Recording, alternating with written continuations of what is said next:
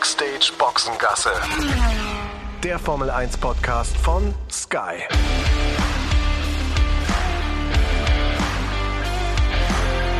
Mit Sascha Roos, Peter Hardenacke und Sandra Baumgartner.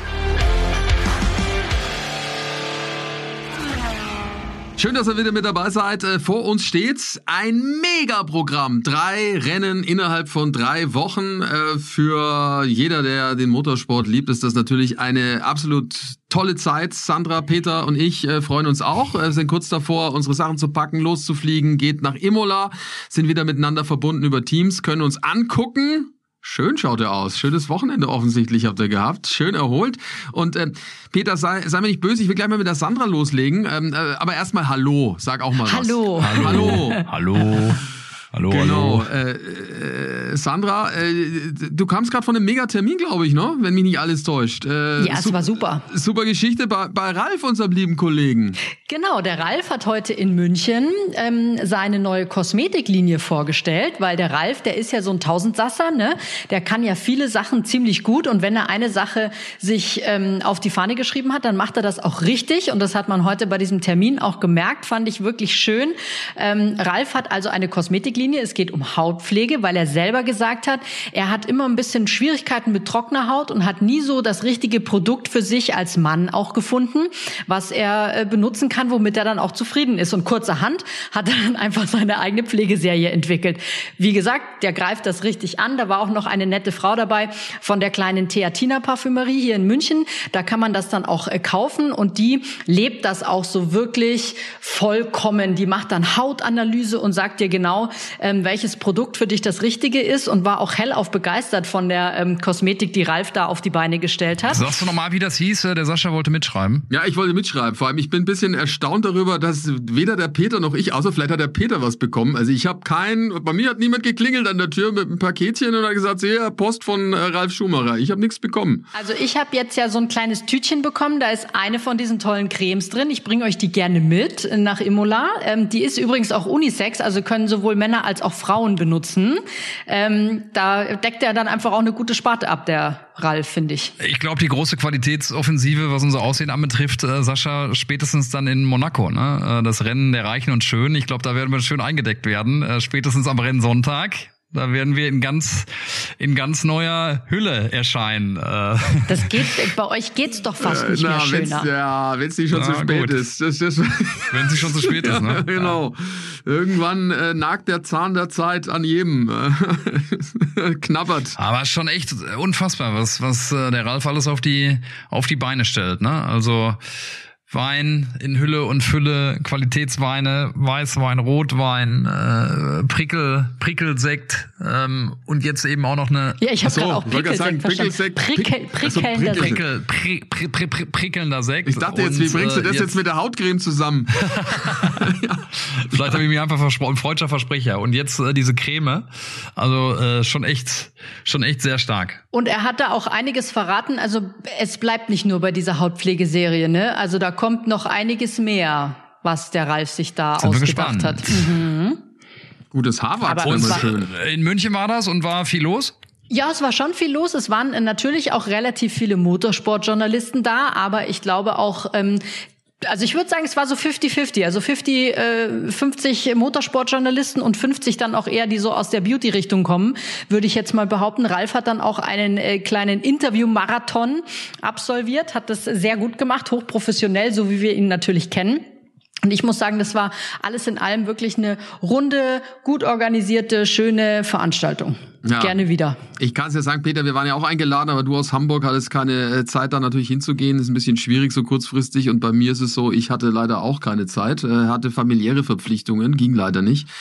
Äh, sonst hätten wir uns das natürlich auch aus nächster Nähe äh, anschauen Selbstverständlich. können. Selbstverständlich. Ja, so ist es. Da bin ich mal gespannt. Vielleicht äh, habe ich ja, wenn ich heimkomme, ein Paketchen bei mir daheim. Zumindest so ein kleines. Würde ich schon mal testen wollen, was er da zusammengemischt hat. Es ist ja nicht so, äh, Sandra, wenn ich das richtig weiß, es ist ja auch nicht so, dass er das jetzt irgendwie in Eigenregie äh, macht und da ein bisschen rumexperimentiert und rumpuncht. Ne? Das ist ja auch alles äh, nachhaltig und ähm, hat es ja in professionelle Hände gegeben.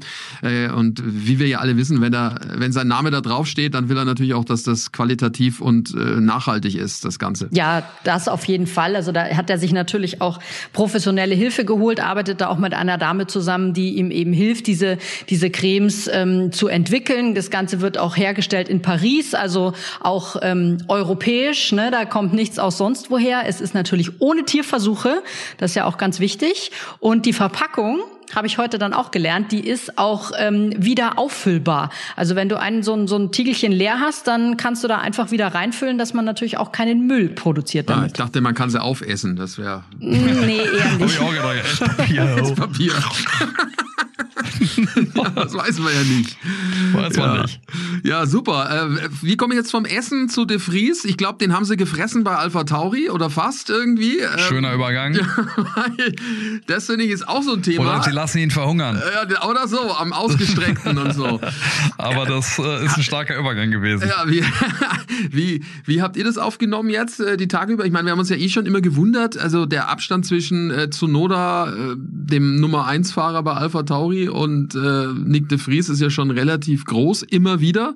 Äh, aber dass es jetzt so kommt, fand ich schon erstaunlich. Gelbe Karte hat er gezeigt bekommen, ne, vom, vom Dr. Helmut Marko. Ja, wobei ich mich auch noch erinnern kann, nach diesen Punkten, die äh, der Nick de Vries eingefahren hat äh, in Italien, dass es äh, schon den einen oder anderen Experten äh, gegeben hat, äh, der gesagt hat, hm, mal abwarten, also die dem Braten nicht so richtig getraut haben und eher gesagt haben, dass das ein One-Hit-Wonder sein könnte, vor allen Dingen auf der Strecke mit den Begebenheiten, die für den Williams auch ganz gut lagen. Okay, äh, der andere Kollege Nicolas Latifi war eh weit weg vom Schuss. Ähm, Alex Albin hat es immer wieder mal geschafft, Punkte einzufahren und genau da rein in diese Spur ist Nick de Vries dann an diesem Sonntag gegangen, um diese Punkte einzufahren. Aber wie gesagt, ich erinnere mich, dass es da äh, doch den einen oder anderen Kritiker und Zweifler auch gab, was das Leistungsvermögen von Nick de Vries anbetrifft. Ähm, und daher glaube ich, dass aus dieser gelben Karte tatsächlich eine rote wird.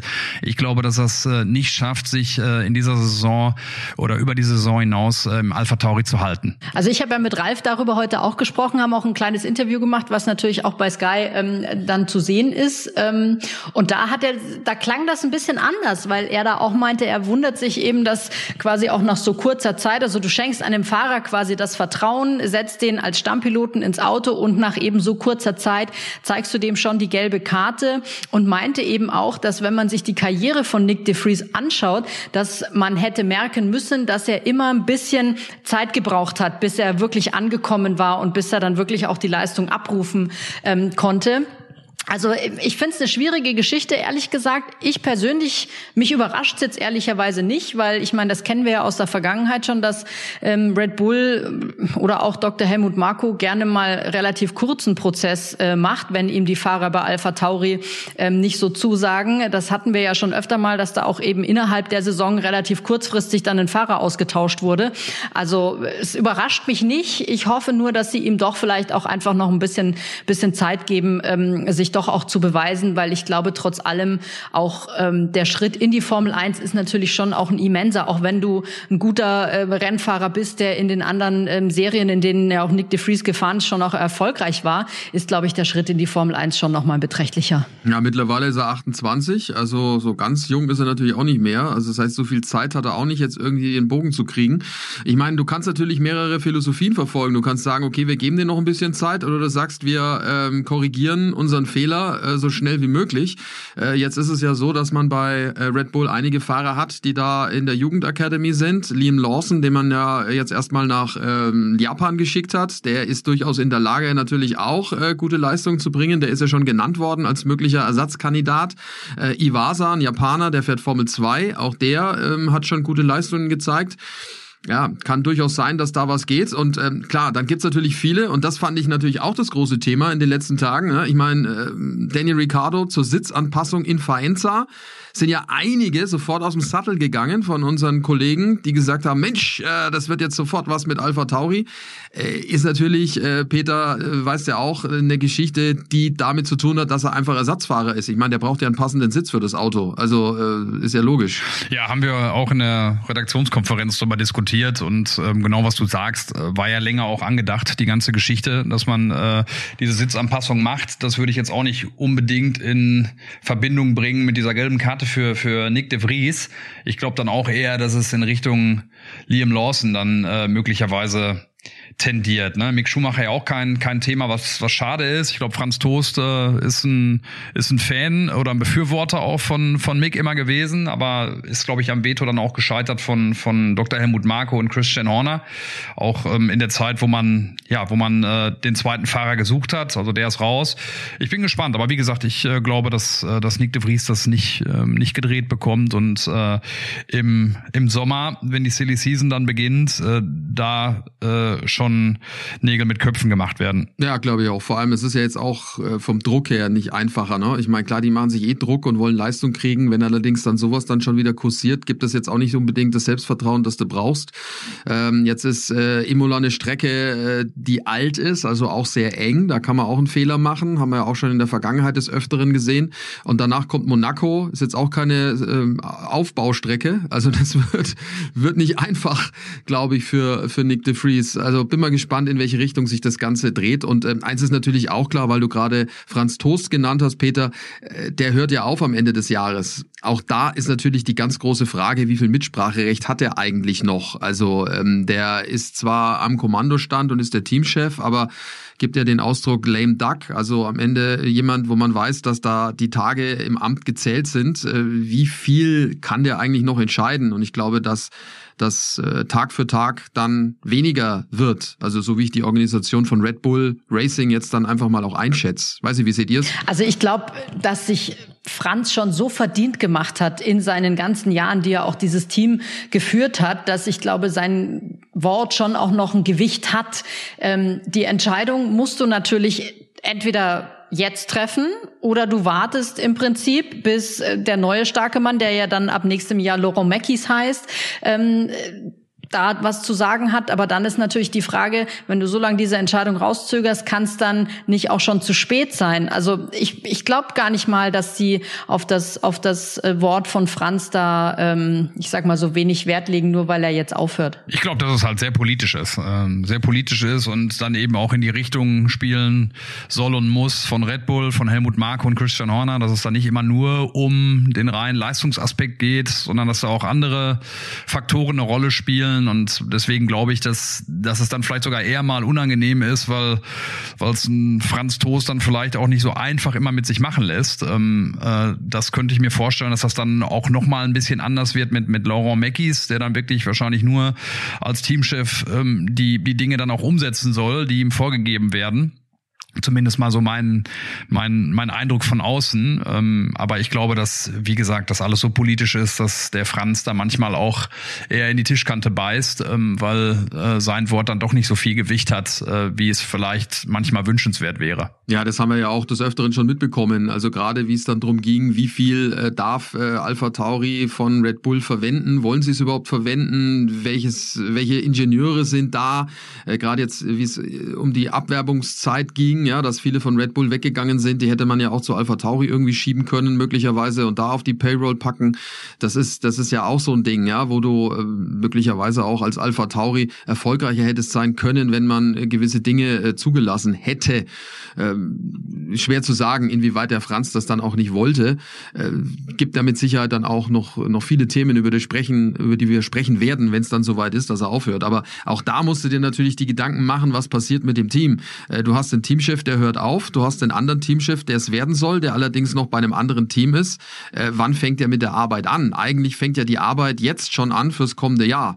Äh, idealerweise, wenn du einen stufenlosen Übergang haben willst, dann äh, arbeitet der zukünftige Teamchef schon mit, wird eingearbeitet und ist an den Prozessen beteiligt, die dann das nächste Jahr betreffen. Das kannst du ja in der Konstellation eigentlich ja jetzt nicht machen. Äh, das ist ja auch so ein Problem, glaube ich, für Alpha Tauri dann am Ende des Tages. Da geht es um Personalentscheidungen, also Fahrer und äh, Ingenieure und dann natürlich auch um Konzepte. Also das ist, ich glaube, dass das für Alpha Tauri eine ganz schwierige Situation jetzt äh, ist in den nächsten Wochen und Monaten. Die Frage ist ja auch, ab wann wird Laurent Mackies bei Ferrari da im Prinzip auch rausgenommen? Da habe ich jetzt ehrlicherweise noch gar nichts gehört. Ja, klang ja. Also bisher gab es auch nichts. Also der Peter hat ja hartnäckig nachgefragt bei Fred Vasseur und auch der Ralf und äh, da gab es ja wieder das Typ typische Fred Vasseur-Lachen. Äh, also wenn es Louis de Funès nicht geben würde, würde ich sagen, hallo, äh, ich hätte die Idealbesetzung für diese Rolle, ja. Es ist genau der Richtige. Das Themen weglachen. Ja, genau, Themen weglachen. Also könnte, ja, kennen wir auch aus der Politik in Deutschland, aber Fakt ist jedenfalls, wobei das eher wegschweigen. Aber äh, das ist aber ein anderes Thema. Aber in, in dem Fall. Äh, ja, also da bin ich auch, das ist wirklich eine Nummer auch für Ferrari. Normalerweise musst du den ja jetzt auch dann mal äh, sagen, hier Laurent, Dankeschön, kümmere dich um deine Haarpracht und äh, um deinen neuen Job demnächst. Äh, du hast hier nichts mehr zu suchen bei uns in Maranello. Äh, ja, also das ist ja dann auch ein, ein, ein riesen, riesen politisches Thema dann für die, für die nächsten Wochen. Spannend und äh, interessanterweise, weil wir gerade über die Fahrer gesprochen haben und über Rookies, die Druck bekommen, äh, kam jetzt auch auf, Logan Sargent, bekommt auch Druck, wundert mich ein bisschen, weil eigentlich fand ich den äh, gut, also vor allem auch von seinen Leistungen her. Klar äh, ist er ein bisschen hinten dran im Vergleich zu Alex Albon, aber finde, er macht einen guten Job, ja. Und äh, jetzt hieß es irgendwie spekulativ, Mick Schumacher soll soll da rein im Laufe des Jahres. Äh, ich würde ihm ja ihm ja wünschen, aber ich finde es eher, also irgendwie finde ich es komisch. Also kann ich mir fast nicht vorstellen. Also irgendwie finde ich auch wirkt es deswegen so komisch, weil warum sollte Logan Sargent dieses Williams Cockpit bekommen? Nicht nur, weil er natürlich ein guter Rennfahrer war in den Nachwuchsklassen, nein, sondern weil ja auch diese ähm, Investmentfirma, die in, inzwischen der große Geldgeber von Williams ist, eine amerikanische Firma ist und die ja gerne eben auch einen amerikanischen Fahrer haben wollten. Und deswegen finde ich es jetzt so ein bisschen absurd fast schon, dass man jetzt darüber spricht, den da wieder äh, quasi aus dem Cockpit, Cockpit heraus zu komplementieren, weil einen anderen ähm, amerikanischen Fahrer gibt's halt irgendwie auch groß nicht. Und dann hätte man sich im Prinzip auch gleich für Mick Schumacher entscheiden können, der ja im Prinzip auch letztes Jahr auf Cockpitsuche war. Also irgendwie finde ich das alles sehr skurril.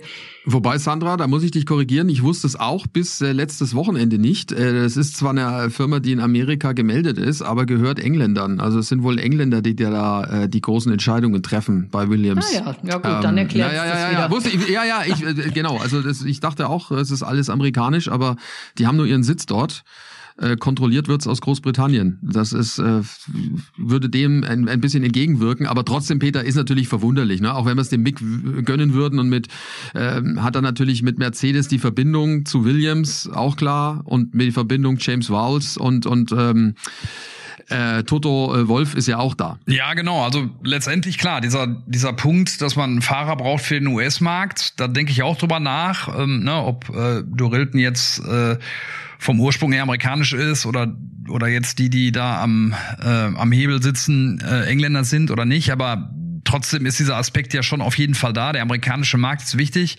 Als wir in Miami waren, habe ich mir auch gedacht, welche Rolle spielt so ein Logan, Logan Sargent und wie lange dauert das, den aufzubauen? Auch für die Amerikaner, die ja dann auch wenn, glaube ich, auch einen richtigen Hero brauchen und nicht jemanden, der so, so hinten dran fährt. Wie lange hältst du das? Hat er das Zeug dazu, vielleicht sogar noch viel mehr dann auf die Beine zu kriegen? Wie lange braucht er dafür? Und, und, und. Also mit Sicherheit auch ein Aspekt und dann der politische eben auch, Sascha, was du gerade gesagt hast. Ähm, also James Fowles, der neue Teamchef, Toto Wolf, einer der ganz großen Strippenzieher in der Formel 1 nach wie vor, was Fahrer anbetrifft, was auch Teamchefs mittlerweile anbetrifft. James Fowles ist ja an die dann auch am Ende dafür. Das kann man irgendwie auch nicht so richtig abschätzen. Dem Mick wäre es zu wünschen, weil er den Platz in der Formel 1 auch äh, total verdient hätte, dass da vielleicht was geht im Hintergrund und dass äh, der Toto sich da vielleicht auch ein Stück weit verantwortlich für fühlt. Ähm, ich weiß nicht, was da im Hintergrund passiert und läuft.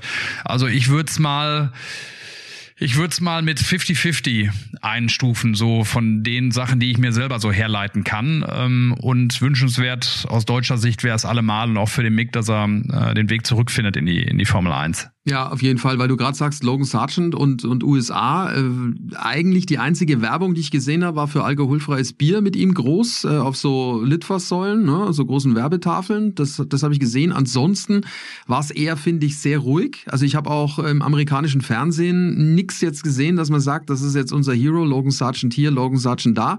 Da war es eigentlich eher äh, Sergio Perez. Ne? Erinnert euch, äh, wie laut das war, als der da über ein Grid lief äh, in die Startaufstellung 70, rein. 70 Prozent der, der Einwohner Miamis haben ja auch einen hispanischen äh, Hintergrund. Also von daher wie so ein zweites Heimspiel natürlich dann auch für, für Checo Perez das Ganze gewesen als, als Mexikaner.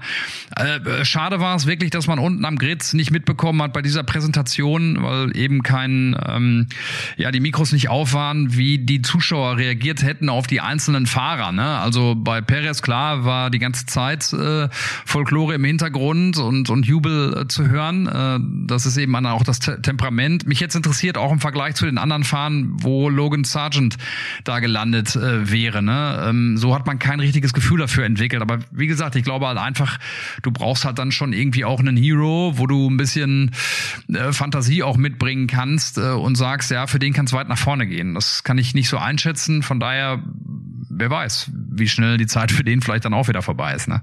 Ja, das auf jeden Fall. Muss man mal gucken. Also ich finde jetzt von seinen Leistungen her braucht er sich jetzt nicht verstecken. Das macht er gut. Also äh, baut ja eigentlich wenig, wenig Unfälle bis gar keine. Äh, kann nicht wirklich was dafür, wenn was schiefgegangen ist. Also ich finde, also klar in Baku ist er in die Mauer gefahren, aber da sind andere auch in die Mauer gefahren und vor allem war er da ja auch in der unglücklichen Situation mit den beiden Ferraris. Äh, da konnte er nur bedingt was dafür. Also ich finde den eigentlich ganz okay und ist auch ein sehr netter Typ, ne, muss man auch sagen. So im, im, im Fahrerlager grüßt freundlich und so. Also wir sind ja schon froh, wenn die, wenn die Umgangsformen äh, eingehalten werden, ne? in der heutigen Zeit. ist, ist ja so. Nein, Wobei aber das in der Formel 1 ja eh ja, ja. eigentlich sehr vorbildlich ist, ne? Ja, ja, also, wollte ich gerade sagen. Da also andere Sportarten. Äh, ich wollte gerade sagen, also es ist jetzt nicht, nicht so wie die Herren, die gegen den Ball treten. Also es ist schon, also einige davon schon deutlich, äh, deutlich anders. Ja, also, dann lass uns mal kurz äh, einen Break machen. Ähm, wichtig für euch diese Information. Und dann sprechen wir ein bisschen über Imola. Nächstes Rennen, das äh, vor der Tür steht, das sechste in der Saison auf einer Traditionsrennstrecke. Für alle Motorsportfans gibt es die Formel 1 natürlich auch im Stream auf Wow. Das ist der Streaming-Service von Sky. Da gibt es neben der Formel 1 natürlich auch die Formel 2 und die Formel 3 sowie alle 17 Rennen der IndyCar-Serie.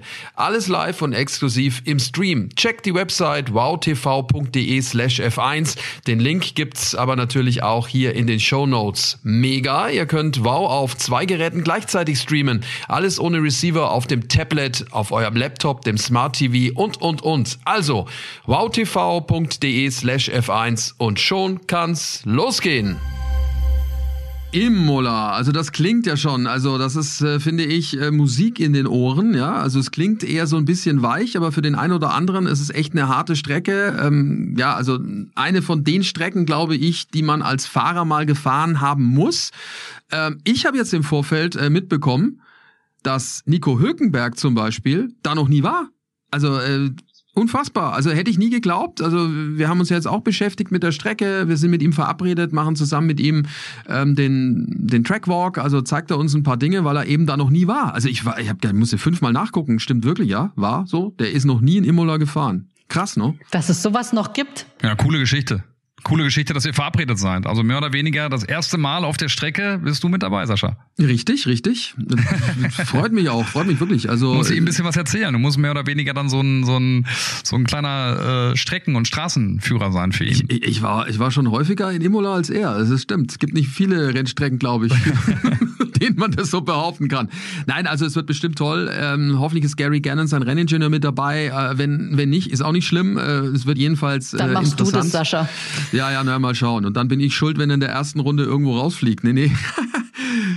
also, äh, das wird auf jeden Fall toll. Imola auch, äh, finde ich, eine tolle Strecke generell. Ähm, ist ja hier vom, vom Enzo Ferrari gebaut worden damals. Vorbild war Nürburgring, wollte auch so eine Strecke haben, die quer durch die Natur geht, hoch und runter. Ist auch so. Peter kann mich erinnern, wir sind es auch schon mal abgejoggt, wir zwei. Also es geht wirklich hoch und runter.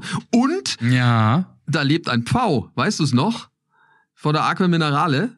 Da War ist ein da, Haben wir da einen V gesehen? Ja, der lebt da. Echt? Kein Witz. Ja, ja, der lebt da.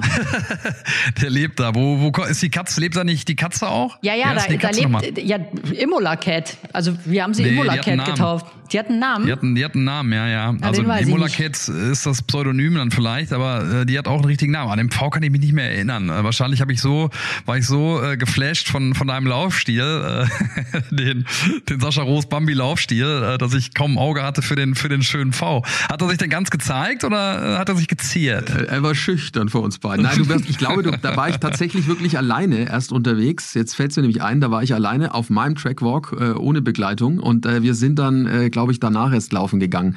Auf jeden Fall lebt da ein Pfau. Das ist nichts Neues. Also der lebt da, der, der schreit auch manchmal. Also es klingt wie im Zoo so ein bisschen, wobei ja, ja äh, der Formel 1-Zirkus, ich habe es ja in Miami gesagt, auch was von einem Zoo hat in gewisser Weise manchmal.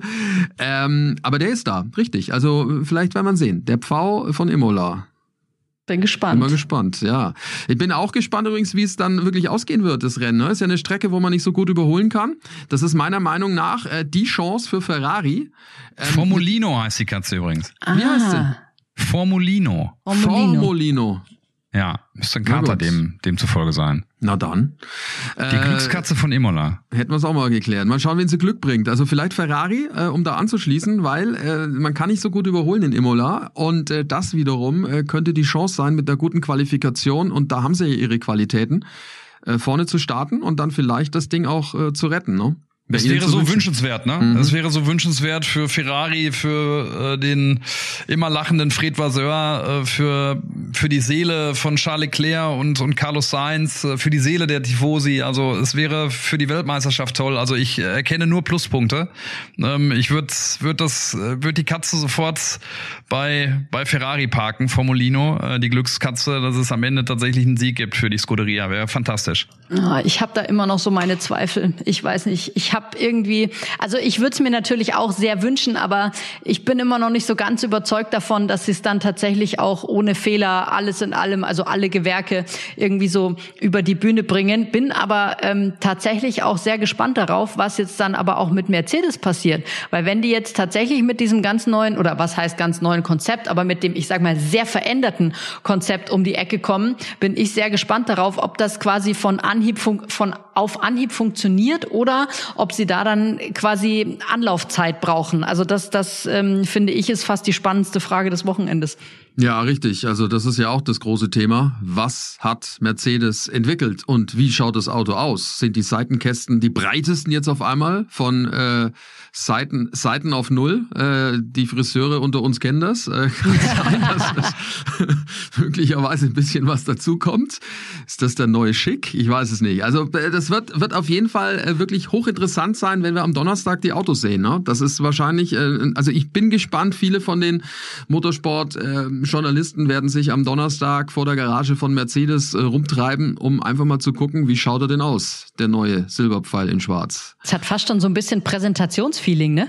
Ja, ja, auf jeden Fall. Also es ist wirklich. Äh, wirklich, wirklich hochspannend, was das Thema anbelangt. Wenn wir dann natürlich auch in Warm-up uns genauer angucken, ähm, logischerweise wie immer 16.30 Uhr auf Sky, äh, dann auch abrufbar auf allen ähm, möglichen Plattformen, die es da gibt bei uns, auf Sky Q und natürlich auf skysport.de.